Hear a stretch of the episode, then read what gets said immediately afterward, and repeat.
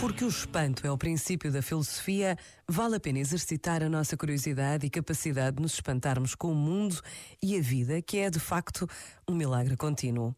Por isso escreveu o filósofo Ortega y Gasset: surpreender-se, estranhar, é começar a entender.